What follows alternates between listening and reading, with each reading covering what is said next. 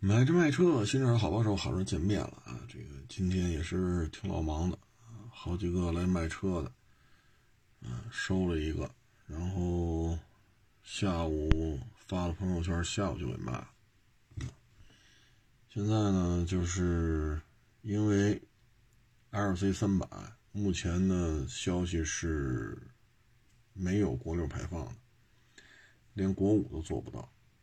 所以呢，L C 三百短期内根本就不可能进口，至于说中东版的霸道更没戏了。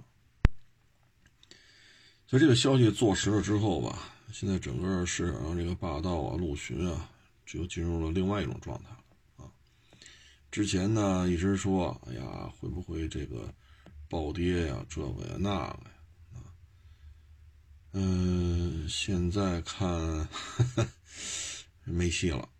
啊，五七零准新的，五七零准新的有可能，啊，有可能会有些调整，但是实际上，嗯，调也调整不了太多，啊，现在就是，嗯，比如一九二零的五七，可能价有点高，但是老一点的还行，嗯，比如一三一四一五一六的，啊，包括四六也是。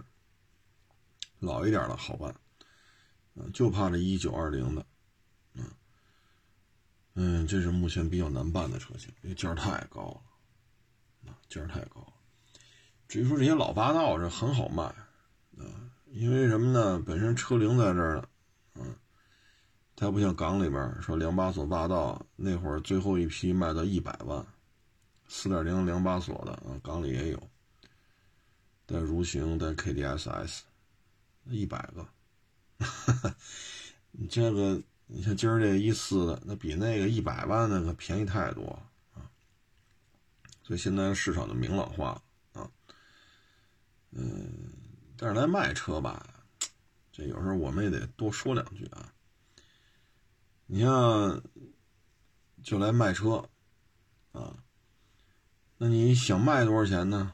不说。那您都问过多少家了？问过五六家了。我说那问过五六家了，那您没卖他们，那肯定您这要价很高啊。本来呢，我们这意思就是什么？你离我这也挺远的，因为我是快到北六环了。我那意思呢，您说个价，要五六家都接不了您这车，人家出了价你都不卖，那我那意思你报一个我们听听，太高你就别跑一趟。我这意思呢是替这网友啊节省点时间，因为你开过来开回去，这油钱是谁出？那肯定你自己解决，对吗？本来我们变好意，我说你要卖，你你你多少钱你能卖啊？五六件了你都，对吧？哎不，我也不知道。嘿，哎呦，哼，我说那您随便是吧？那您愿意开过就开过来吧，行吧？你看有些时候吧，我们跟网友说话吧，说深了，不行，人接受不了，以为我骂他呢。你说浅了吧，你说咱算这账啊，几十公里你开过来，几十公里你还得开回去，这油钱是不是您自理啊？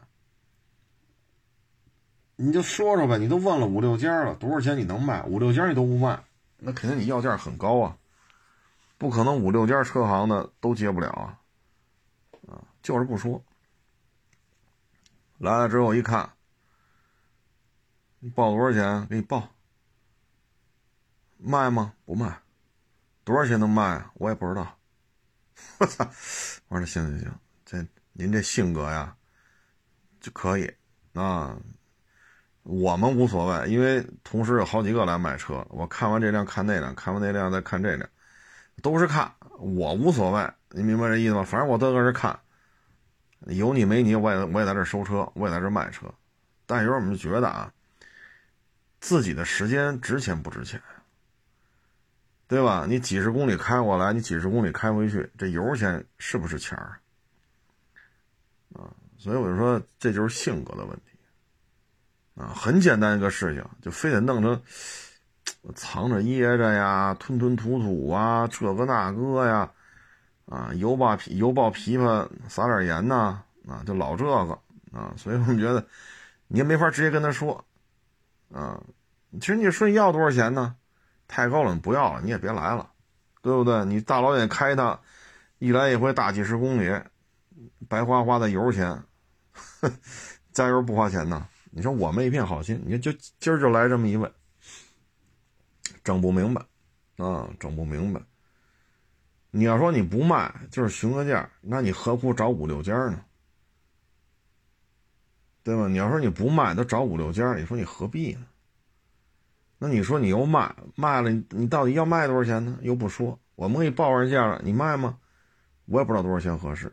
你瞧这话说的，哎呀。就有时候你，你说这岁数也不小了，但是你这沟通起来吧，咱也弄不清楚这是，这是生活当中是是受过什么伤害呀，还是怎么着？就感觉，哎，就没法多聊了啊，就给人感觉这样人不可深交，你知道吗？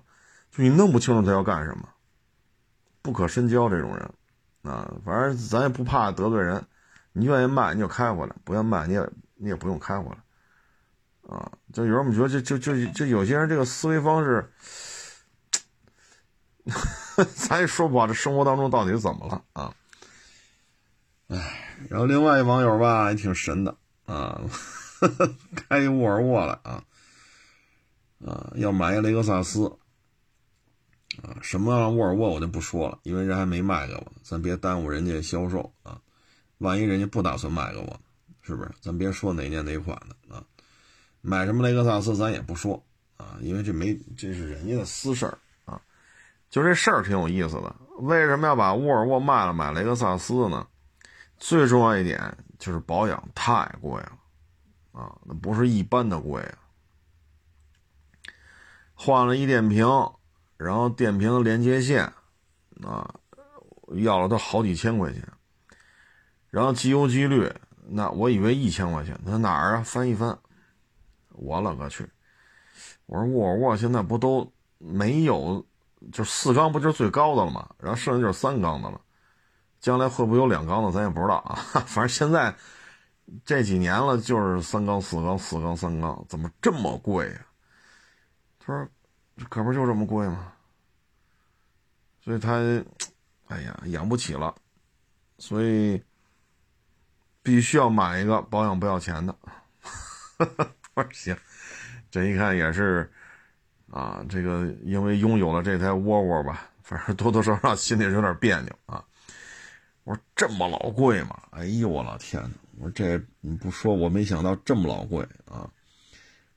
然后换一电瓶，一根连接线又好几千，我勒个去！我说以后啊，你要换电瓶、换轮胎，这个是可以去外边啊，你就别这个也去四 S 店了。然后看了看车况，确实讲究人啊，非常讲究，车况保持的非常好。这个保持这个状态啊，呃，应该算是一精品啊，应该算是一精品。哎，就是不知道这个，哎，为什么这车保养这么贵啊？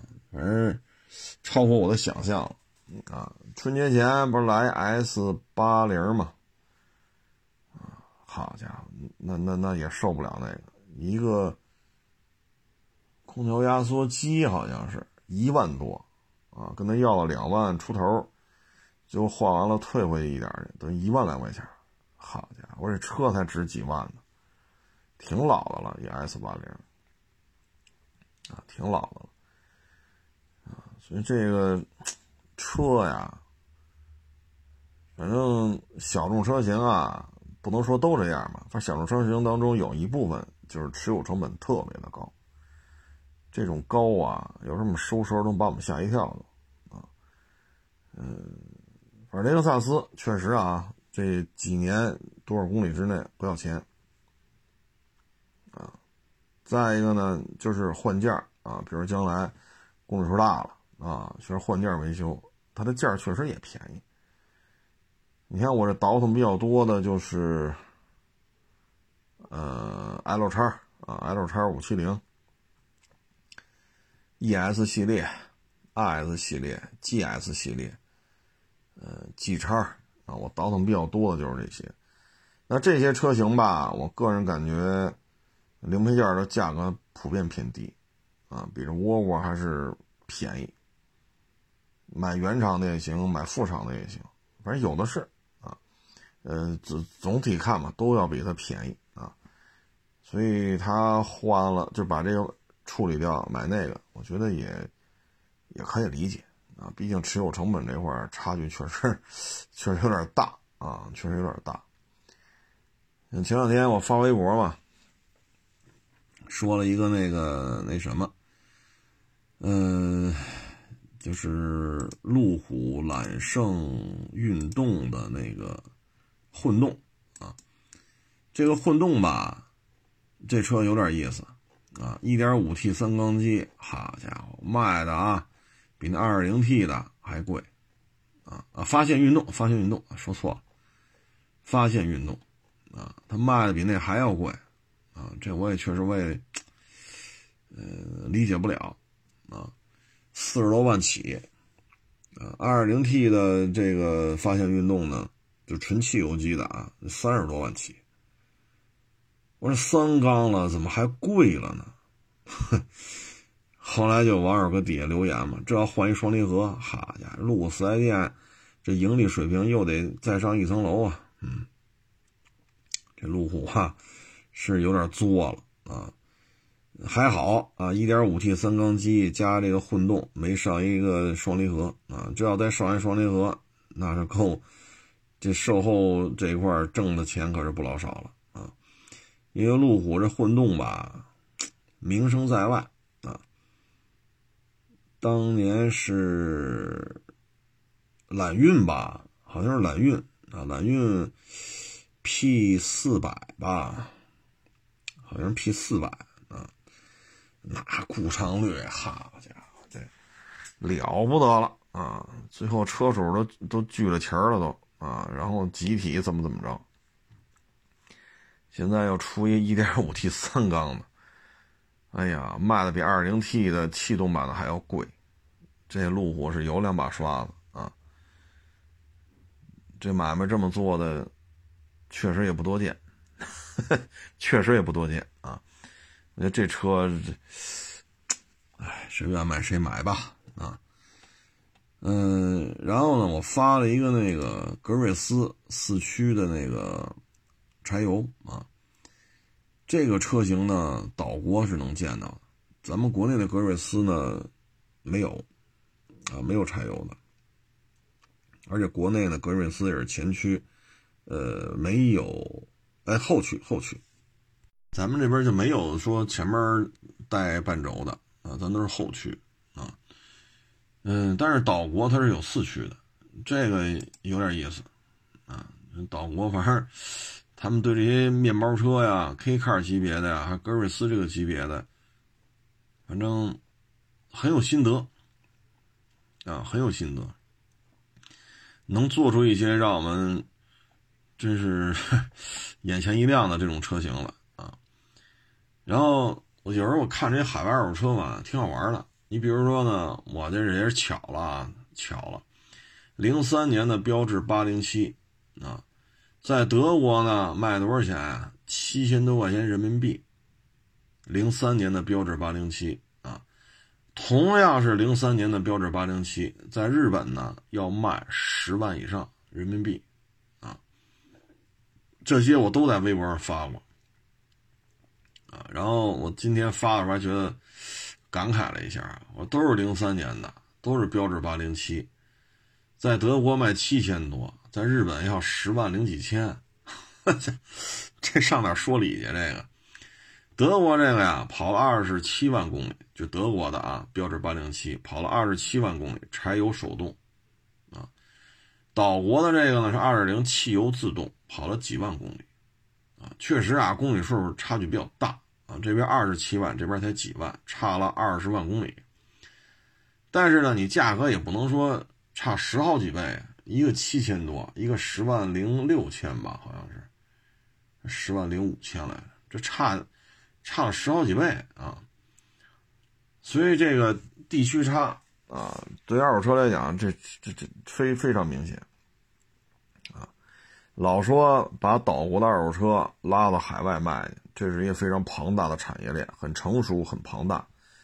但是呢，有些时候，你看没有？如果从德国把这个标致八零七弄到日本去，这差价可就高了。啊，你这边七千多，你拉回去就说这公里数大了点吧，又是个手动柴油，可能岛国对这个不是那么感冒啊。那你也不至于说。挣不着钱呀，啊，刨去点成本，这个那个，卖个三四万总是可行的吧？因为日本啊，对这些老法国车呀，真是迷的不要不要的，啊，就感觉就那个劲头子呀，这个，呃，就这个劲头子怎么来形容的啊？就好像咱们这边的陆军武器，你知道吗？这这老老法国车就这个劲头子，所以咱这。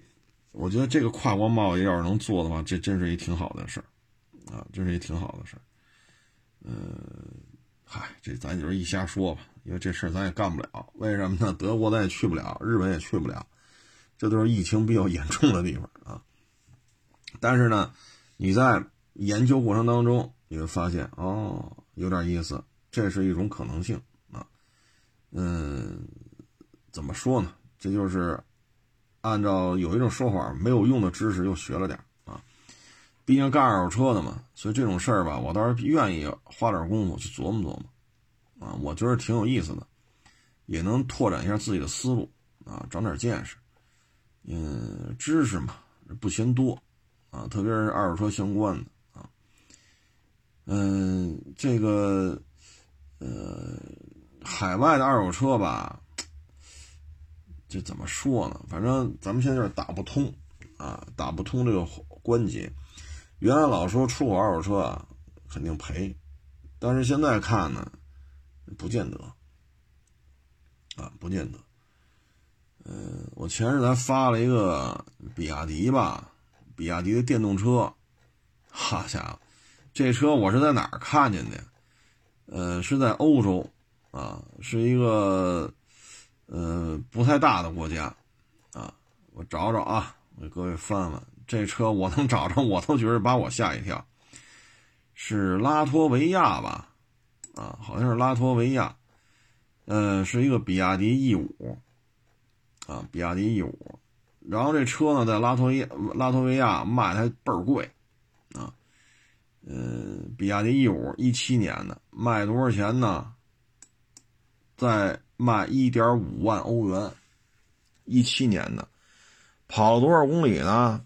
九万多公里，然后续航里程呢？说冬天只能跑到一百五，啊，但是没想到啊，在拉脱维亚这玩意儿喊价一点五万欧，好家伙，我说这，我说咱们这边啊，一七年的比亚迪 E 五啊，就是摆在这儿卖，要说喊五万以上，这都。不太敢这么叫价，啊，不太敢，因为怕你喊高了没人来，啊，基本上这个车就是四万多的量，人民币啊，就咱们这边的，就是还还到不了九万多公里呢，没那么大公里数，也就这价了，啊，但是没想到这么高，这就说明什么呢？电动汽车在咱们这边竞争啊是异常的惨烈啊，然后给了各种的扶持的政策，所以咱们国家的电动汽车呢。在各种扶持政策、各种惨烈的竞争的这种氛围当中，咱国家电动车价格很低了，已经啊，所以当我看到拉脱维亚的这台比亚迪 E 五的时候，卖一点五万欧，好家伙，我说我这看半天数半天，不会数错了吧？我说是不是一千五啊？看半天，还真是一万五啊！你看咱们这边呢，五菱宏光 mini EV。两万大，高配三万多，但是这车拉过去呢，拉到欧洲呢去卖去，卖个六七万块钱，人还说便宜。这车在咱们国内卖六七万就没人要了，啊，咱们认为两万两万大几这是比较便宜了，咱觉得挺实惠，卖个七八万谁要啊？对不对？续航里程那么短，宏光 mini EV 的续航里程太短。但是你看，拉到国外去卖七八万人民币，包括咱们柳汽出口了一批，日本是佐川急便吧，他们订了一批物流车，啊，这玩意儿只有咱们能提供出来，啊，又要它符合它的要求，制造成本又低，加上咱们的利润、出口的费用、运费、日本进口报关的费用，这一套全算下来，比他们在。丰田呀，什么去买丰田出的那个 iPod，i 加炮吧，啊对，C 加炮的要比那 C 加炮的还要便宜，C 加炮的还比咱柳汽提供佐川急便的这批车还要小，还要小，咱这车就属于挺大了，跟它比咱这车大了，但咱的价格要比那 C 加炮的便宜几万人民币，日本人也不傻，啊，这玩意儿还得上中国买去，这就是制造业。现在从大国向强国在转化过程当中，啊，所以咱就能生产出这样的工业产品了，啊，这这这咱们这儿要卖七八万，咱肯定没人要，但是拉到海外卖七八万，人就这这这便宜，太太太实惠了这，所以这这种事儿吧，我觉得，我再给大家举个例子啊，就原来圆珠笔芯儿那个，圆珠笔大家都见过啊，这这玩意儿都用过。啊，这不是一个什么值钱的东西。圆珠笔芯前面那小金属球，啊，那会儿一帮啊就恨国党，天天骂中国不好，骂国家不好，骂政府不好的人，就拿这说说你们哪儿工业强大啊，你连这都生产不了，就网络上吵的哟，好家伙，恨不得国家都快完蛋了，最后吵到国家最高领导人那儿去，这不行啊，这这弄弄弄一炉子。这得把他们嘴堵上，这怎么就成了咱们国家制造业不行了？后来是太原钢铁嘛，就接了这活了。他说这这不够成本，老弄一炉子。说那不行，必须弄。最后弄了这么一炉子钢，啊，结果这一炉子钢一出来，好家伙，这事儿可就大了。我跟你说吧，什么是瑞士？德国，反正以瑞士为代表吧，那几个小小工厂生产这个，生产好几十年了。咱这一炉子钢一弄出来，整个这个供应链的价格，库嚓就砸到底了。砸到底之后，那些小工厂就破产了。破产之后，他们还急了眼了，还去海外还起诉咱们，啊，投诉咱们，说咱们什么叫什么来着？是不正当竞争是什么玩意儿来着？所以这就是什么呢？当你的这个制造业啊过于发达的时候，有些事儿啊就不愿意干，为什么？呢？就炼这一炉子钢，够全世界生产圆珠笔好几十年的。然后就因为你这么？干。了，这一大钢炉子，库嚓一钢一钢炉子炼出来，你看还引起海外的一些诉讼来了，啊，什么？不正当不正当竞争啊，什么？低价倾销，乱七八糟的啊。哎，所以这就是圆珠笔芯的事儿。那你现在看五菱宏光 mini EV，咱别说两万，咱就说三万，啊，你说，你要是按现在汇率一比六块多，啊，你要三万块钱的话呢，呃，五千美金，啊，哎不对，那一比六块多了啊，就是就就说五千美金吧，五千美金能做成这样，这其他国家现在做不了啊，成规模、成批量的做。啊你可以说他这不好那不好，没气囊，二二百，这个两两万多块钱的这续航里程一百多公里，这个那那这，你说的都对。但是它是一车，它就卖这点钱。啊，现在人民币对美金是一比六块多，咱也别说两万八了，啊，你你就说三万，这才合多少钱？啊，是不是这道理？四千多美金。这车就造出来了，啊，还有模有样的啊！你说这不行，这没 ACC，这没天窗，啊，没烫定，没冻定，不是不能做，做完了不是这价，啊，所以呢，这就是制造业从大国向强国的转化过程当中，它会就出现这种情况，啊，所以在汽车层面，现在已经批量向日本出口，就是柳汽的这个物流车。嗯，跟这个宏光 mini EV 啊像，但不是这样，它长，啊，它长，因为它物流嘛，它要装东西，所以它比这个宏光 mini EV 要长。大家可以上网去找一下这个车的图片，都有。啊，这是成批量的出口啊，不是说弄个一辆两辆过过瘾玩玩就算了，成批量的出口。啊，这为什么他不去找丰田呢？丰田这么牛，做小电动车 C 加炮的，要比柳汽这车贵好几万。所以人家那个物流公司，人家也不傻，一算账，得了，进口吧，进口比他们国产的还便宜。这就是冲击力，啊，这就是冲击力。其实现在看吧，这个海外的疫情，这真是挺严峻的啊。嗯，咱们对于咱们这种制造业的提升，其实是有好处的。第一，制裁咱们的，那趁着这会儿，赶紧。咱国内疫情控制很好了，赶紧集中精力啊，花多少钱不计成本也给它搞出来，进行技术攻关。再一个呢，就是其他国家想干干不了，只能产业往咱这边转移，让咱们帮着它生产。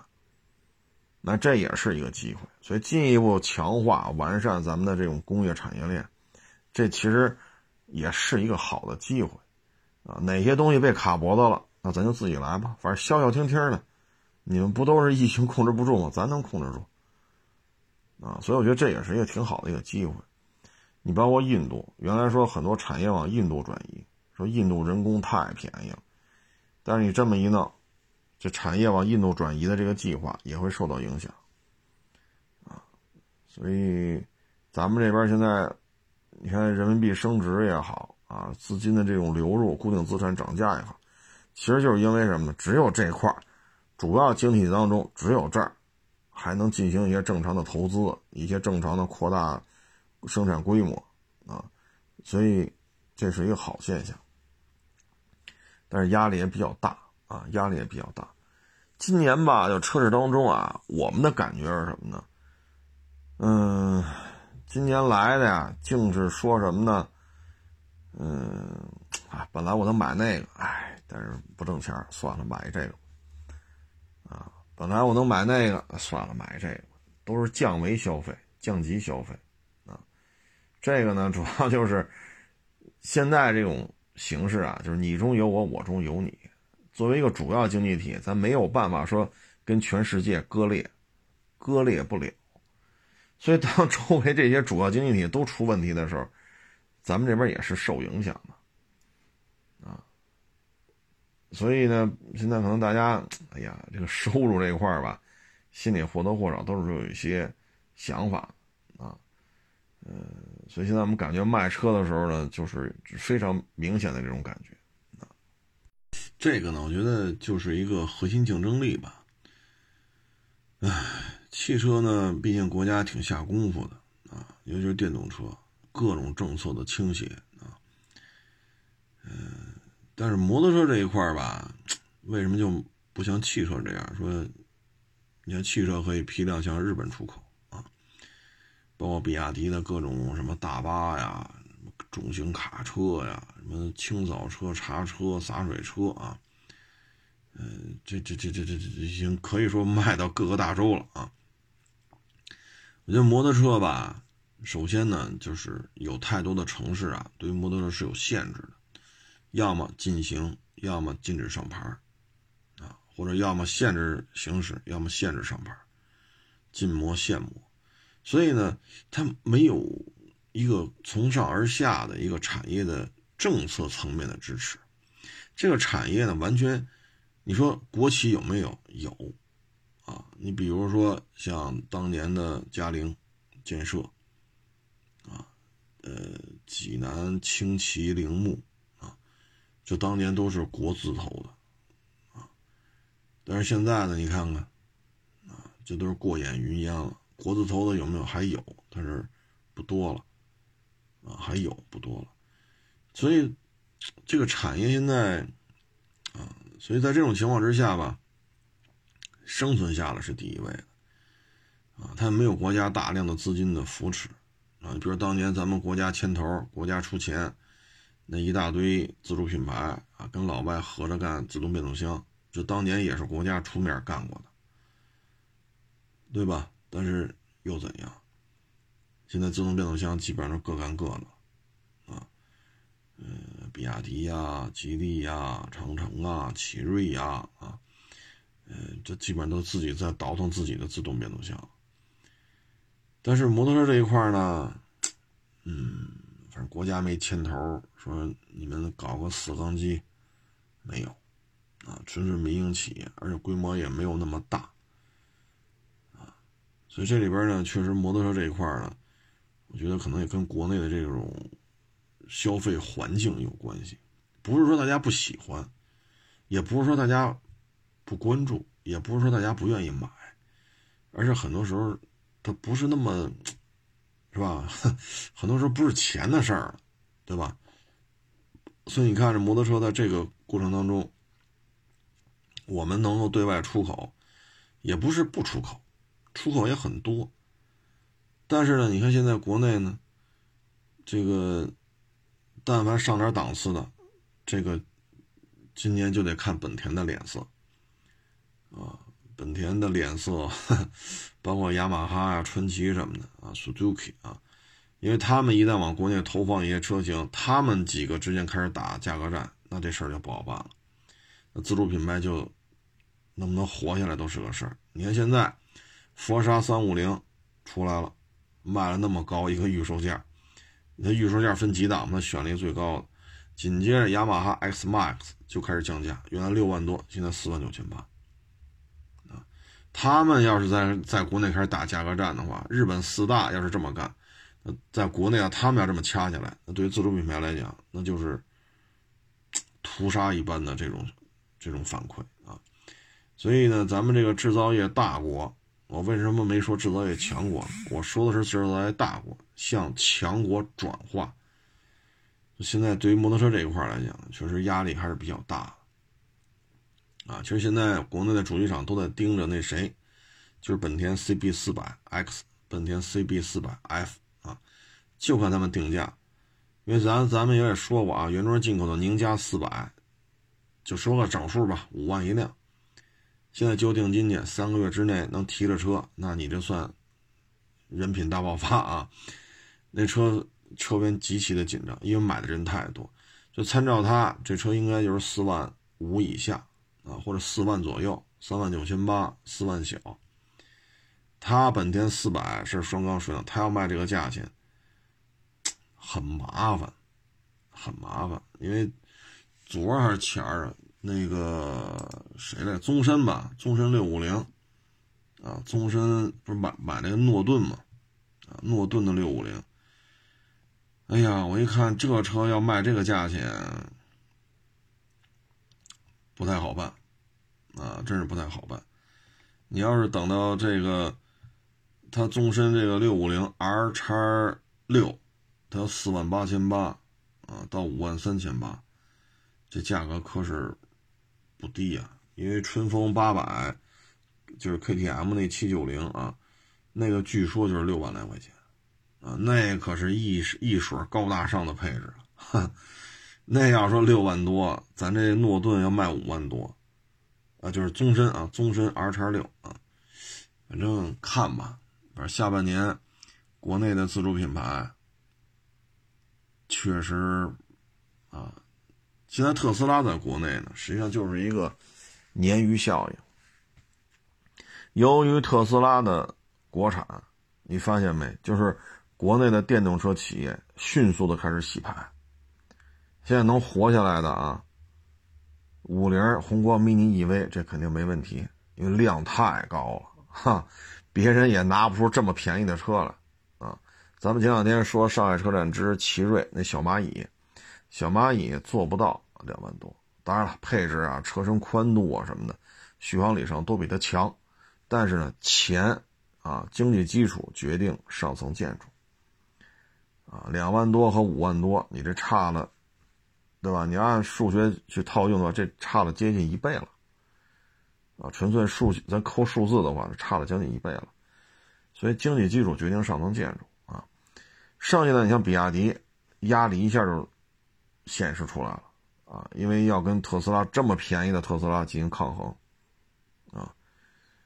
嗯，但是这个鲶鱼效应吧，咱再多说两句啊。这个鲶鱼效应，我觉得这里边呢也出现了一些问题。啊，出现什么问题呢？就是，呃，引进是引进了，但是管理没有跟上啊。所以你看，就上海车展啊，这特斯拉这事儿啊，我个人感觉，本来是一个人命关天的这么一个，您这个车是否安全啊？您这个车是否，呃？在后台数据统计方面，是否是能够让政府部门监管的？本来是这么个话题，结果现在你看特斯拉这事儿啊，给人感觉是什么呢？给人感觉现在成一个娱乐化新闻了啊！为什么这么说呢？就是一些后台数据拿出来了，那拿出来之后，我们现在应该做的是什么呢？拿出来之后，第一，谁应该出来发声？现在感觉出来发声的，就关特斯拉这最后这一分钟数据啊，都是各个自媒体啊，而且现在就有点娱乐化了。现在大家都拿特斯拉呀当一个梗啊，天天拿着各种关于特斯拉的段子。过去是高大上、高端品牌啊，这 American 高科技主机厂，国内第一家独资的老外的主机厂，好家伙，这 title 多了。这 title 真是多了啊！但是呢，这两这两天你看见没有？这个风向就变成了，这特斯拉，我说难听的话，就感觉就是，哎，算了，我也别说了，这这这容易引起一些纠纷啊。这现在的问题就在于什么呢？鲶鱼进来了，哗啦啦哗，那跟那和了啊，哗啦啦哗啦啦，那谁来管它呢？你包括我们看到的那个。说那叫什么来着？一开始事儿谁来解决的呢？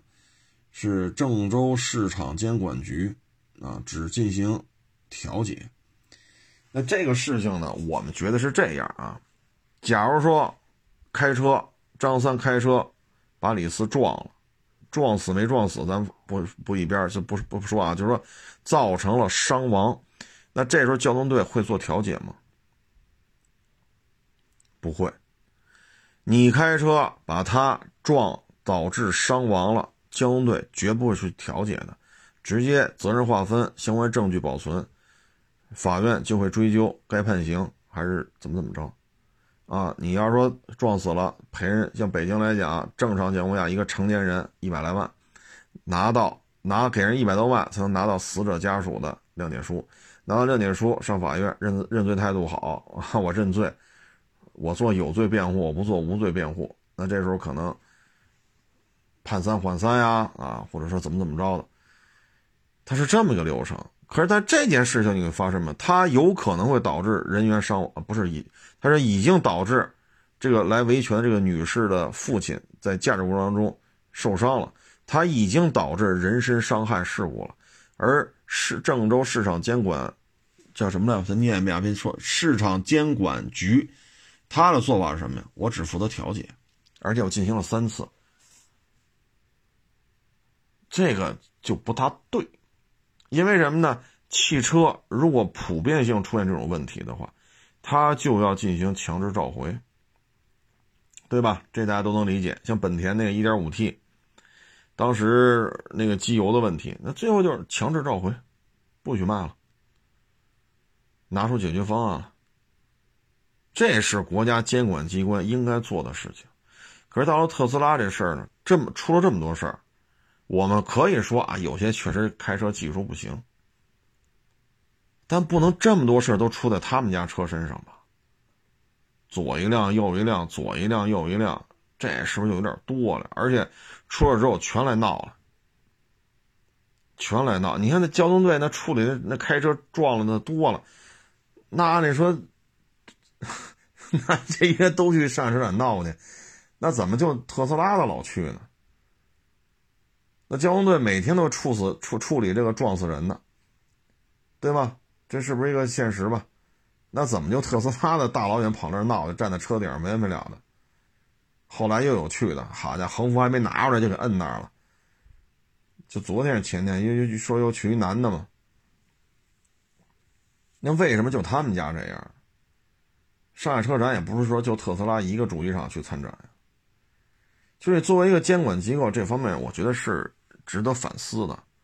再一个，你涉及到消费者的人身安全了，你的相关数据我就要求无偿的拿到。作为一个政府监管机构，他有这个权利，他有这个权利。你包括说，像咱说刚那宗申 R 叉六那个六五零双缸那大摩托啊，你可以生产，你可以在这儿研发，但你要想卖这车，先把车拿到我这儿来，我要跟你对这车进行测试。你要跟我报备，你这台摩托车多沉，多重。是吧？然后油箱多少能装多少升油？最高车速多少？功率、扭矩对应的转速，峰值功率、峰值扭矩对应的转速，你得告诉我，然后我来进行测试。你轮胎是多宽的？你这倒置减震呀，还是正置减震呀？对吧？刹车这个卡钳对象几活塞？然后你这盘是什么？你得给我汇报，报备之后我来检查这车，你要给我提供多少辆？我来检查动态的、静态的、耐久的，包括尾气的，没问题了，我这同意了，你才能发售，发售才能去车管所上牌子，是不是这么一个流程？那现在这车，因为你不是一个烧油的车，你都什么都是芯片，什么都是这个程序，那你这些程序底层数据，我就要求看你凭什么不提供？你作为市场监管机构来讲，他不提供那就算了，不能这么聊吧？那比如说你开车啊，开一个燃油车，呱唧撞一人，那警察问你，你你你开车时候你看没看？我不告诉你。你看他过马路时候你踩没踩刹车？我不告诉你。你这这，你交通队你你去能这么答复吗？不能吧？是不是这道理？你说，假如说撞到里，裤衩给人撞死了，那警察肯定调查。你看，你看，你看这个行人的时候是在什么时？你具体多少看见的？你进入路口的时候你踩刹车了吗？你当时车速是多少？你是怎么采取紧急紧急制动措施？是只踩刹车了，还是踩刹车打轮了？你说我不知道，一概不知道，这是我的个人隐私，我无可奉告。你说你这玩意儿，你能这么跟交通队的警察，你能这么说话吗？好，您厉害，您就这么说话了。上法院呢，撞死人了不走法院呢？这不能二十一，二十一世纪了，二零二一年了，你撞死人肯定得走法院嘛？交通队移交，然后法院开庭，法院问你不知道，我不告诉你，这是商业秘密。你也这么聊？那行，你就这么聊吧。本来判三缓三的，行了，您这个坐三年监狱去吧，是不是这道理？你不说不说调监控，咱不能说所有的路口都有监控嘛。但是你像北京为例啊，几乎所有的路口都有监控，对吧？北京六环以里啊，六环以外咱不敢说，六环以里几乎所有的十字路口都有监控，那就调监控吧。你刹车灯什么时候亮呢？通过监控，这个视频你车的运行的这个轨迹、地面刹车的这个痕迹，它就可以测算出你当时的车速大概是多少到多少，然后这条街限速是多少。不，你不说就不说吧，我完全可以调查出来。但是你现在，你看特斯拉这个呢，我不提供，不提供就不提供啊。到了上海车展闹完了，特斯拉说绝不妥协，然后中央开始。发话了，这怎么这么傲慢呢？这是事事关消费者生死啊！一个是开车的驾驶员和乘客的生与死，再有马路上其他的老百姓的生与死。好家伙，这才应急，拿拿数据了。这方面，我觉得第一，监管相关监管谁来管这事儿？现在一定要明确。现在这个数据拿出来了，公开了。现在就是成了一个娱乐娱乐话题了。确实啊，这对特斯拉是一负面，也加上特斯拉这个说话是够可以的。现在三天两头跟这刨活，啊，这个女事主她没怀孕啊，这女事主，嗯，怎么怎么着啊？她老公他们是有团队的啊，别的主机厂怎么着？这这特斯拉呀，也是一个嘴也是够倔的。都闹到这个份儿上了，从中央都发了话了，赶紧。赶紧把这事了了就完了，该赔礼道歉赔礼道歉。好家伙，这你你这是找这女的的茬这女的就找你的茬你这这已经是让大家看笑话了。本来是一高大上、American 高科技、新能源，是吧？奢华品牌，这个那个那个这个，现在呢？现在就成了于谦他爸爸郭老爷子啊，然后于谦他爸爸郭老爷子还是蒙古海军司令，现在等于就是就就就成一笑话了。你这对自身品牌啊，实在是，哎呀，我都不我都不好形容这事儿。大家都是成年人啊，咱就说监管这块是有缺失。再一个，自动驾驶出了事儿怎么算？交规这方面是否？有非常清晰的一个责任认定的一个法律依据，它所产生的所有的后台数据归谁所有？它的后台数据谁来监管的？是否篡改？这些数据是否保存在中国境内？目前不是。苹果的数据在咱们国家卖的苹果数据保存在中国境内，特斯拉的是吗？不是，传回去了。那这些数据谁来保证它公开的是没有？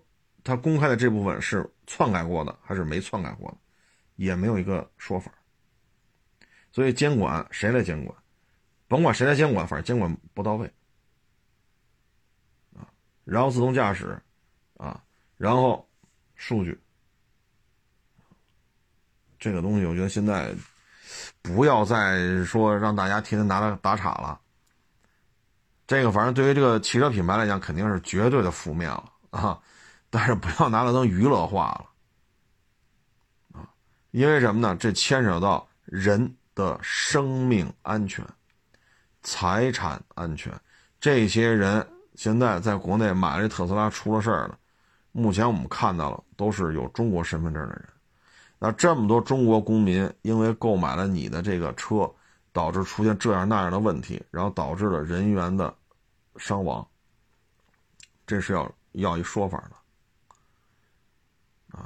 所以我觉得可能面对这个新生事物吧，第一它是独资企业，第二纯电汽车监管到底是怎么监管？第三行车的相关数据到底是谁有权调阅？谁来监管它是否篡改？啊，第四对于像消费者怎么才能维权？我们不能说都得去车展上。占人车上去吧，这是违法的。你占了就是拘留，因为什么呢？扰乱公共秩序，损坏他人财物。所以我们不去车顶上站着，那我们怎么来维权？因为现在看媒体报道，很多出了事的车主都在找这个女的寻求帮助，而现在又因为这个女的被拘留了，闹得比较大，所以特斯拉给她单独进行了让步，譬如说公开一分钟的数据。而其他的车主要数据不给，你发现没有？从这件事情能看出来，特斯拉这个企业的文化是属于一个耍鸡贼、杠头啊，是这么一个状态。从监管来讲，缺失，不要再让它变成娱乐化的话题了。这是一个牵扯人，中国公民在中国境内开他的车。有可能导致人身伤亡及财产损失的，而且有可能导致群死群伤的，这台车是否有问题？它一旦出现事儿，就是群死群伤。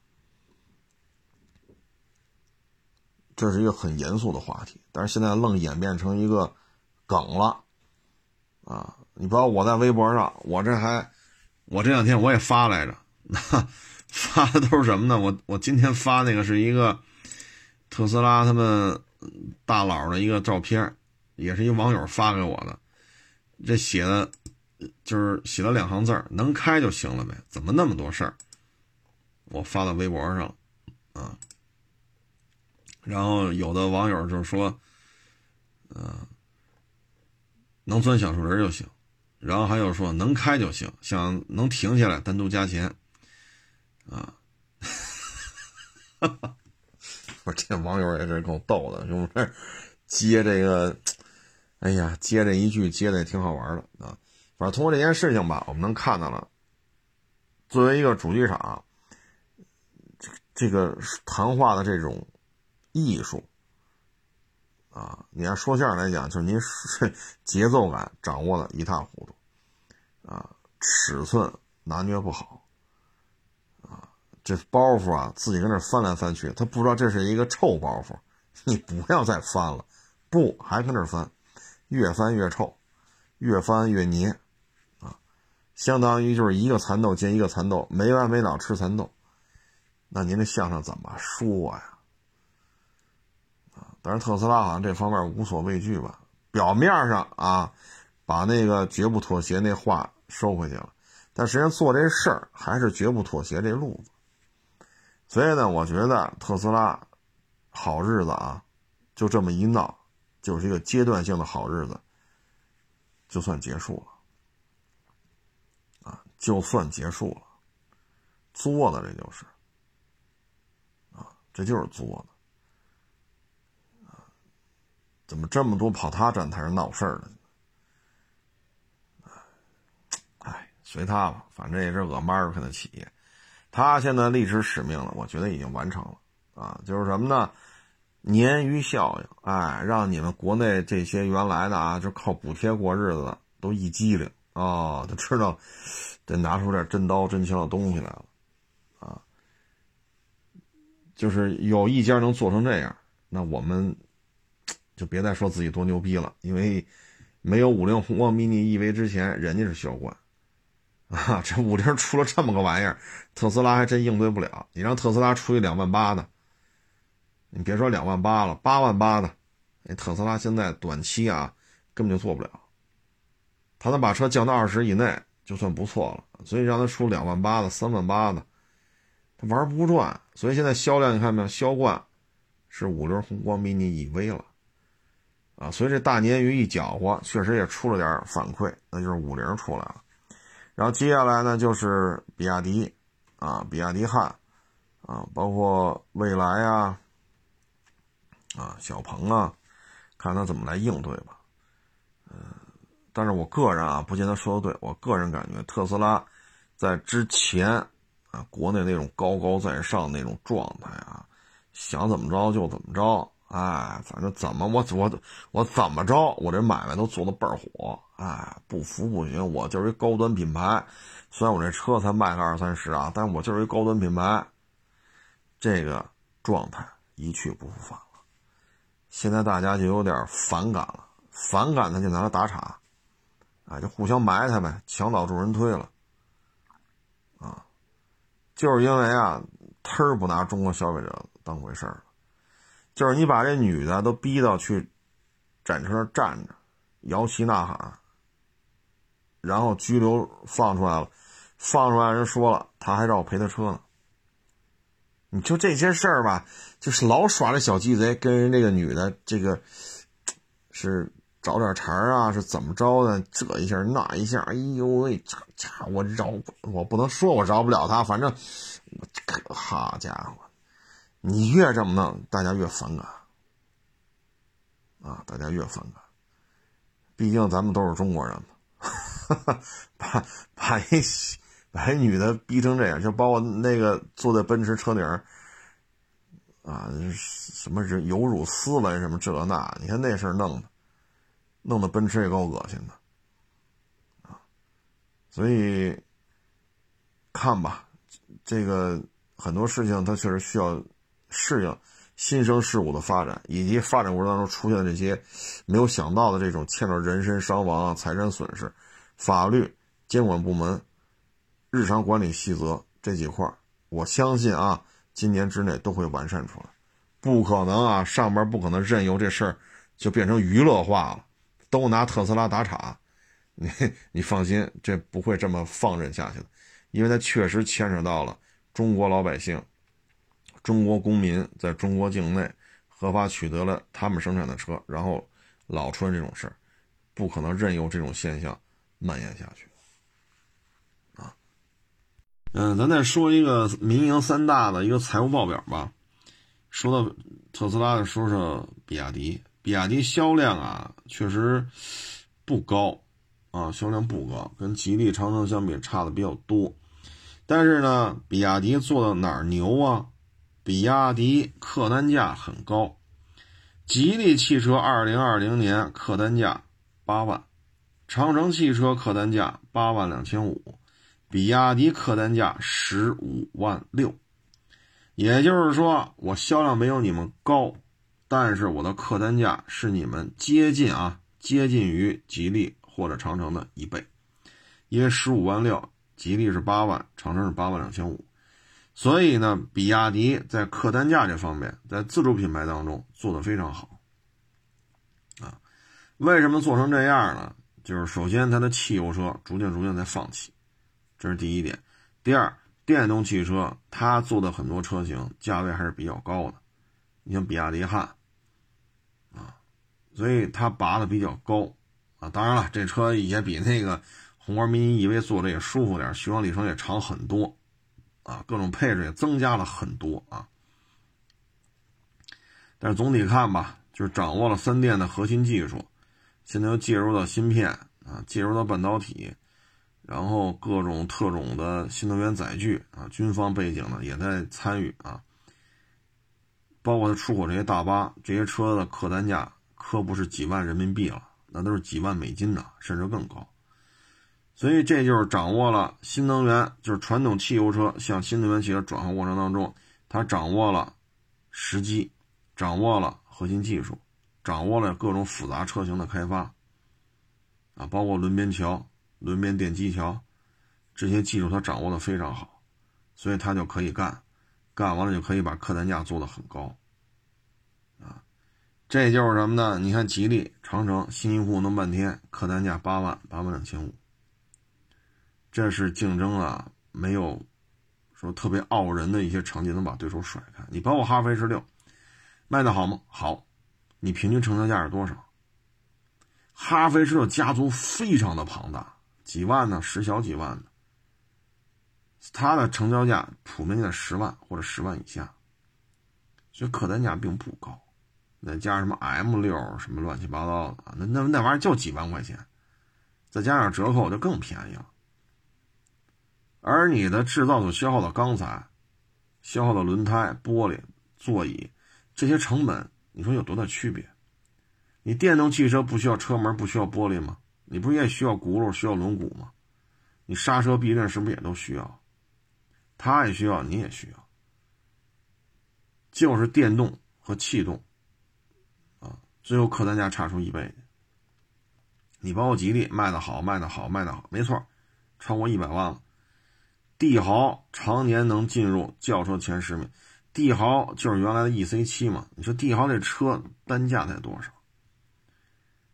啊，大家对资源的消耗啊，人工的消耗，生产线的占地面积，生产线本身的能源消耗啊，等等等等，土地成本其实差不多，但最后客单价差一倍啊，再加上比亚迪呢，它的出口单价也很高啊，包括芯片呀、口罩啊。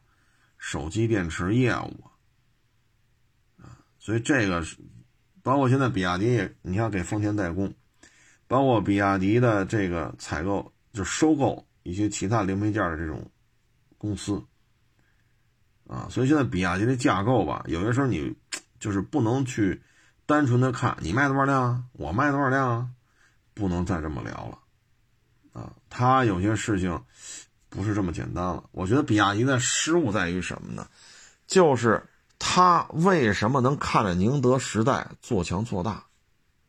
比亚迪是有非常悠久的电池生产研发的历史啊。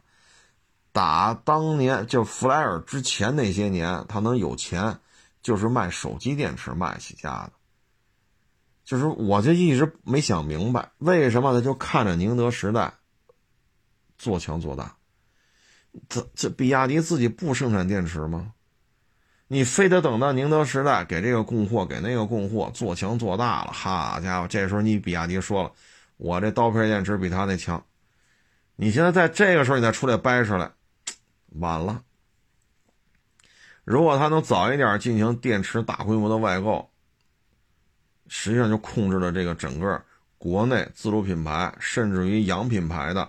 电动汽车的命脉，你现在宁德时代就有点这劲头子了，对吧？